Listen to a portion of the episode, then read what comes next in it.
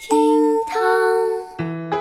厅堂微博报给生活加点料。各位好，我是小雨。话说最近在微博上有一伙人，那是真的了不得啊！他们因为自己不喜欢吃香菜，但看到别人吃了香菜，所以就举报了做菜的人，同时还把整个餐馆也给举报了。他们甚至还放话说，不单单是整个餐馆，以后所有人都别想吃香菜了。哦，现在呢，这波小朋友正在遭受社会的毒打。那一场混战也被上升到了什么焚书坑儒、文艺复兴的高度，哎，真是没谁了啊！那在这儿呢，我就不展开聊了。一句话，你如何看待和你意见不同的人，就决定了你的人格。今日份听堂微博报，赶紧走起！微博三百一十九万人关注，南京一男子落水后漂流两天获救。在二月二十四号的上午，南京江宁九龙湖湖心岛上传来了呼救声。民警赶到现场救援，发现是一名二十岁的年轻男子。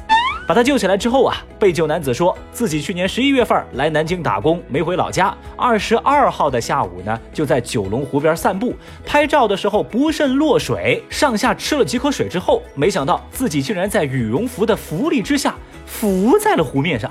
于是他就开始了为期两天的漂流之旅。嗯，不会游泳的他不敢有所动作，只能顺着水漂到了岛上，直到现在才被民警救了上来。那这个小伙子在湖里漂浮两天，他是个啥操作呢？这是为啥呀？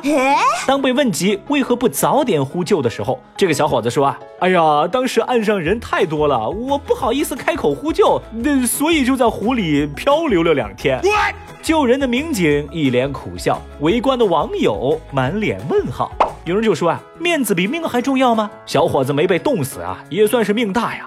还有人说啊。虽然他脸皮薄，但现在还不是全国人民都知道了。小伙子的经历被网友们称为现实版的奇幻漂流记。但小雨我就寻思哈，你确定这不是羽绒服的广告？没吃没喝，浑身湿透，天气寒冷，被困湖中，还能坚持两天不求救，一切只是因为不好意思。哇，小伙子，以你这身体跟心理素质，咋就成了社恐少年呢？可惜了啊，有有点乱，有点乱。微博二百九十七万人关注，法国尼斯狂欢节提前结束。最近，威尼斯狂欢节因为新冠肺炎疫情被喊停，但同为世界三大狂欢节之一的法国尼斯狂欢节却照旧举行了。而距离尼斯几百公里远的地方，就是意大利疫区伦巴底和维尼托，这里城市封闭，民众居家防疫。那后来呢？法国尼斯市长宣布，原定于二月二十九号结束的狂欢节，因为新冠疫情将会提前一天结束。但民众的热情并未因此减弱，而是趁着仅剩的那么一些时间，尽情的狂欢。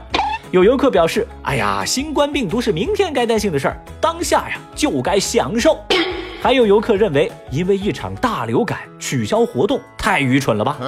甚至有一名游客在接受采访时还说：“哎呀，我们人只能活一次，病毒是无孔不入的，没法预防。”直到三月一号，法国宣布所有超过五千人的室内活动都得取消。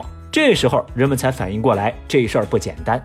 对此，微博网友们集体感慨：“国外人少，它不是没有原因的呀。”还有网友则表示说：“光想着狂欢，搞不好一次就彻底尽兴了，得不偿失嘛。”我不能想象，网友们或是痛心疾首，或是冷嘲热讽，简直为这些老外们操碎了心。但是小雨我呢，就非常淡定了，毕竟嘛，狂欢节嘛，说白了就是万家宴加文艺晚会，这剧情早演过了呀。老这么说话，咱们以后还能不能一起玩耍？